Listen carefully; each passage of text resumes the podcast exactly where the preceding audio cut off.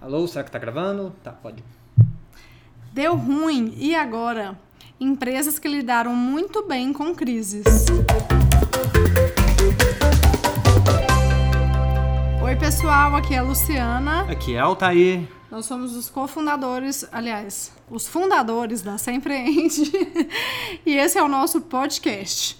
Hoje nós vamos falar sobre situações de crises e reclamações enfrentadas por empresas e que foram solucionadas de uma forma muito bacana, que até contribuíram para melhorar a imagem dessa empresa e que por isso vale a pena falar sobre isso. É, esses casos que a gente vai contar é, são tomados como clássicos, né? Talvez alguém já tenha ouvido falar deles, porque realmente em aula, em qualquer aula de gestão de crise, a gente vai, vai falar sobre eles. E aí, vamos começar com o caso da Tilenol. Do Tilenol, aquele remédio para dor de cabeça, para dor em geral. Ele é fabricado pela Johnson Johnson. Talvez ele seja o caso mais clássico de todos que a gente vai contar aqui. Em 1982, algumas pessoas morreram misteriosamente. Sete pessoas morreram nos Estados Unidos misteriosamente. E aí foram investigar as causas e descobriram que as sete tinham tomado Tilenol. Tomava Tilenol, passaram algumas horas ali, eles morriam. E aí foram averiguar o que que tinha nesse remédio e descobriram que todas essas pessoas tinham tomado um Tilenol envenenado por algum motivo. Não se sabia se na fábrica, enfim, não se sabia o motivo. E aí descobri, aliás, não descobriram o porquê, uma, uma das linhas de pesquisa da polícia de investigação fala que alguém comprou essas caixas de Tilenol, era em cápsula na época, injetava o veneno dentro do remédio e lacrava a caixa de novo e devolvia para a prateleira ali da farmácia. Outras pessoas vinham, compravam, tomavam o remédio e morria. Mas essa teoria nunca foi descoberta, nunca foi comprovada, mas enfim, é uma das teorias. E aí, o que, que aconteceu? Uma crise muito grande. Imagina, você tá com uma dor de cabeça, toma um remédio e morre. É uma crise horrível de se acontecer. E aí, o que, que o presidente da Johnson Johnson fez na época? É, quando ele descobriu que era o Tilenol, realmente era o Tilenol que estava causando aquelas mortes, na verdade, o, o veneno que estava dentro do Tilenol, a primeira coisa que ele fez foi parar todas as propagandas de Tilenol, seja rádio, televisão, revista, tudo. Parou todas as propagandas. Depois, ele, assim, depois no mesmo dia, ele enviou 450 mil mensagens, na época era Telex, para médicos, hospitais e tudo mais, explicando que o problema estava acontecendo e que não era para as pessoas tomarem o remédio.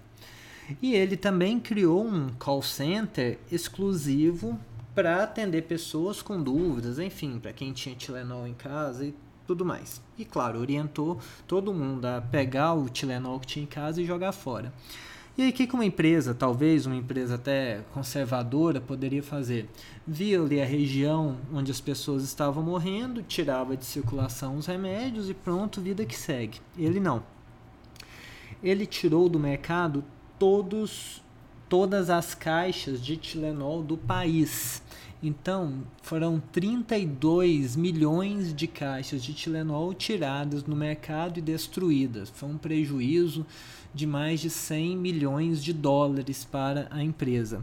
Por que, que ele fez isso? Ora, era uma questão muito séria, precisava de uma resposta também séria, uma resposta à altura para recuperar a imagem da marca. E obviamente não colocou o Tilenol logo à venda. Fez toda uma investigação dentro da empresa para saber se o problema não era algum funcionário que estivesse contaminando os produtos. Ele mudou inclusive a forma como o Tilenol é feito. Antigamente era em cápsula, ou seja, dava para alguém injetar alguma coisa dentro dele, passou a ser comprimido, que ficaria uma uma questão mais difícil de fazer a falsificação. E depois de todas essas mudanças, claro, sempre comunicando, sempre sendo claro com as pessoas, com os consumidores, com a comunidade em geral, ele relançou o Tilenol, afinal de contas era um produto conhecido, era um produto forte. E não só isso, Depois que fizeram o lançamento do Tilenol, foram distribuídos 40 milhões de cupons de desconto de 2 dólares e 50, que dava mais ou menos para comprar uma caixa de Tilenol, ou seja, foram 40 milhões de caixas distribuídas em forma de cupom de desconto. Por quê? Para compensar aquelas pessoas que tinham um remédio em casa e jogaram ele fora. Ou seja, vejam que foi uma campanha muito grande, uma campanha muito extensa de fazer um posicionamento com a comunidade em geral, de jogar os medicamentos fora, de criar um novo processo para evitar o erro de novo. E depois, quando lançou finalmente o produto, deu essa contou né, para as pessoas, olha, estamos de volta, estamos mais seguros e vamos recompensar você que não sofreu diretamente o problema, felizmente, mas que porventura tenha jogado alguma caixa fora. Eu acho esse caso bem interessante porque, como o Altair comentou, né, talvez outras empresas até teriam feito ações parecidas, muito mais preocupadas em não queimar a imagem do negócio do que preocupadas com as pessoas. Esse é um caso que deixa muito evidente a questão dos valores do negócio. É um negócio que se importa com pessoas, então ele não pode correr o risco de deixar pessoas morrerem. Ele não tem essa chance, né? Ah, mas vai custar muito caro. Ok, mas mais caro ainda, além do que só para a imagem da empresa, mais caro ainda é saber que a empresa não está cumprindo a sua missão, não está cumprindo o seu papel. E esse tipo de recuperação de crise só vai acontecer em empresas que genuinamente se importam com pessoas. Quem está no mercado só pelo dinheiro, só para ganhar, só para lucrar, jamais tomaria esse tipo de atitude. E aí é tão irônico que exatamente esses que perderiam mais. E aqueles que mais se importam com pessoas gastam muito, mas acabam conseguindo recuperar depois, na maioria das vezes, porque a, os clientes veem que é genuíno, veem que é autêntico e se conectam, né? É, é cria empatia, porque aí você olha para um presidente desse e pensa, pô, não foi culpa dele, não foi por mal, não foi porque a empresa quis, mas ele está fazendo tudo que ele pode para resolver o problema. Ele está tendo respeito, ele está tendo empatia pelo cliente. E aí isso volta a gerar conexão, as pessoas se solidarizam com, com o problema. Exatamente, é a conexão com as pessoas, né? Tratar as pessoas com respeito, é tratar as pessoas, é sentir a dor que as pessoas passaram e tentar resolver da melhor forma possível. Obviamente, não tem como trazer essas sete vidas de volta, mas tirou aquela sensação de insegurança que pairava né, entre a população. Ok? E aí, vamos para o nosso segundo caso desse podcast, que é da Starbucks. Esse mais recente. Esse começou no, no dia 12 de abril de 2018. Em uma loja da Starbucks da Filadélfia havia dois negros sentados sem pedir nada. Estavam ali de boa, tranquilos. E aí um gerente desconfiou deles e pensou, olha, tem cara de suspeitos. E ligou para a polícia falando, tem dois, duas pessoas suspeitas aqui na minha loja, vem aqui. A polícia foi lá e prendeu esses dois homens que não eram suspeitos de nada. Estavam lá porque estavam, né? Queria descansar, queria fazer alguma coisa ali, sentaram na Starbucks. E na época tinha muita gente, no dia específico tinha gente ali dentro da Starbucks, filmaram a ação e tudo mais. Isso aí viralizou e arranhou muito a imagem da Starbucks, que fala que, que um dos posicionamentos é que é uma casa do cliente, é uma casa das pessoas. As pessoas podem ir lá, ficarem tranquilas, ficarem despreocupadas, fazer o que quiser, que não vai ser importunado por ninguém. E nesse caso, não só foram importunadas, como foram levadas para a delegacia. Pois bem, isso foi numa quinta-feira. Na segunda-feira começou de fato, né, depois de toda a confusão do fim de semana, começou de fato a ação de recuperação. O presidente da Starbucks apareceu num programa de televisão de, de circulação, não, como que fala? De broadcast que tinha muita audiência. De muita assim. audiência, de audiência nacional. Uhum. E aí ele falou: olha, o erro foi nosso, isso não pode acontecer nunca. Isso aí foi um problema, mesmo que tenha sido um funcionário meu.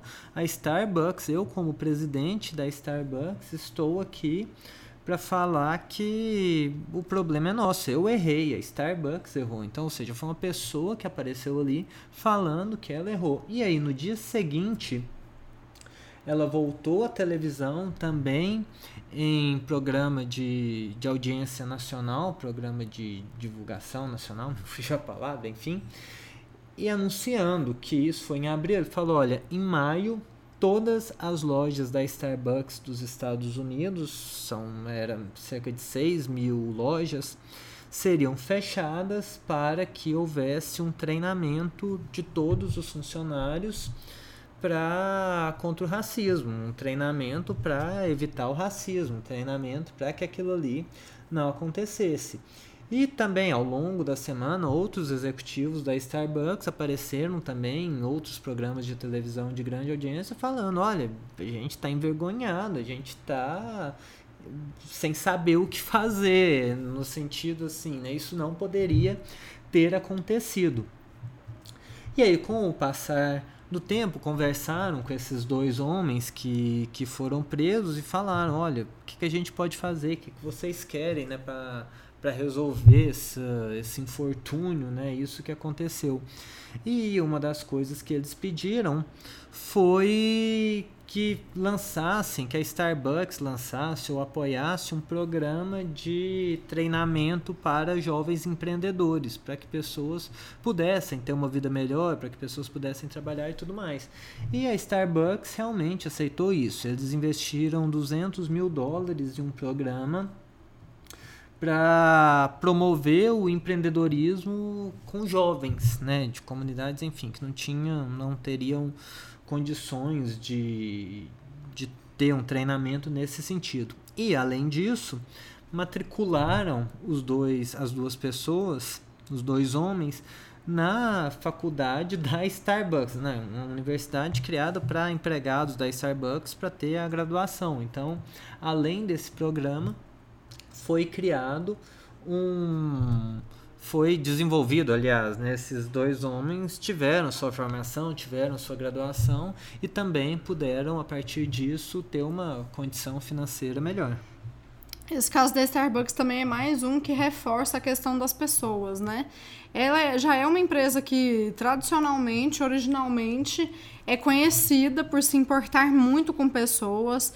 Existem vários livros, vários cases, né? Várias histórias que mostram o estilo Starbucks de, libera, de liderar. E, mas o que eu acho muito é, legal, muito simbólico, muito significativo da atitude do presidente é que, assim, ele vai lá e mostra o rosto. Porque ele poderia muito facilmente colocar a culpa nesse funcionário e, assim, pedir desculpas, mas dizer, ah, o fulano errou. Não, ele fala, a culpa é minha, porque ele tem essa clareza de que quando alguém da equipe falha, quem falhou foi o líder. E é verdade, se a gente parar para pensar, porque essa pessoa que errou, ela estava mal instruída ela estava mal orientada ou ela foi uma pessoa que foi mal selecionada. Se é alguém que não estava compactuando com os valores da empresa, talvez ela não deveria nem estar lá, né? E é por isso que ele chama a responsabilidade para si e resolve dessa maneira. Não é, isso tem que ficar claro, não é resolver assim para aparecer. Não é resolver assim porque ah, se a gente resolver assim vai vai viralizar tem que ser genuíno, tem que ser autêntico. É por isso que viralizou, porque estava de acordo com os valores da empresa. Ninguém olhou e falou: nossa, que ridículo a Starbucks querendo aparecer resolvendo desse jeito. Não, ninguém esperaria nada diferente disso deles, considerando tudo que a gente conhece da cultura dessa empresa. Então, é pensar assim que a empresa precisa ter esses valores humanos para conseguir gerenciar as crises de uma forma interessante. É saber que as pessoas vêm em primeiro lugar. Ah, se importa com lucro, mas as pessoas vêm em primeiro lugar. Então, para você, não teria uma alternativa outra senão a de resolver da forma que fique melhor para as pessoas. Só teria esse caminho. Exatamente. E a partir desses dois casos ficam talvez seis dicas, né, para assim, que foram tiradas desses casos para resolver esse tipo de crise crises graves, né? A primeira delas é responder rapidamente. Veja que tanto a Starbucks quanto o presidente da Johnson Johnson, assim que descobriram o problema, O da, da Johnson Johnson foi no mesmo dia que mandou parar a produção, mesmo dia que ele descobriu que o problema estava associado ao Tilenol. O presidente da Starbucks passou um fim de semana só e já apareceu a cara dele falando que, olha, o problema foi deles e tomou uma posição. O segundo ponto é fale com seus clientes e fale com quem interessa. Veja que lá na, na, no problema do Tilenol, o presidente já mandou mensagem direto para todos os médicos, todos os hospitais, todo mundo que usava Tilenol. E a, a Starbucks também, o presidente comunicou nacionalmente, né? Muita gente que, que vai na Starbucks.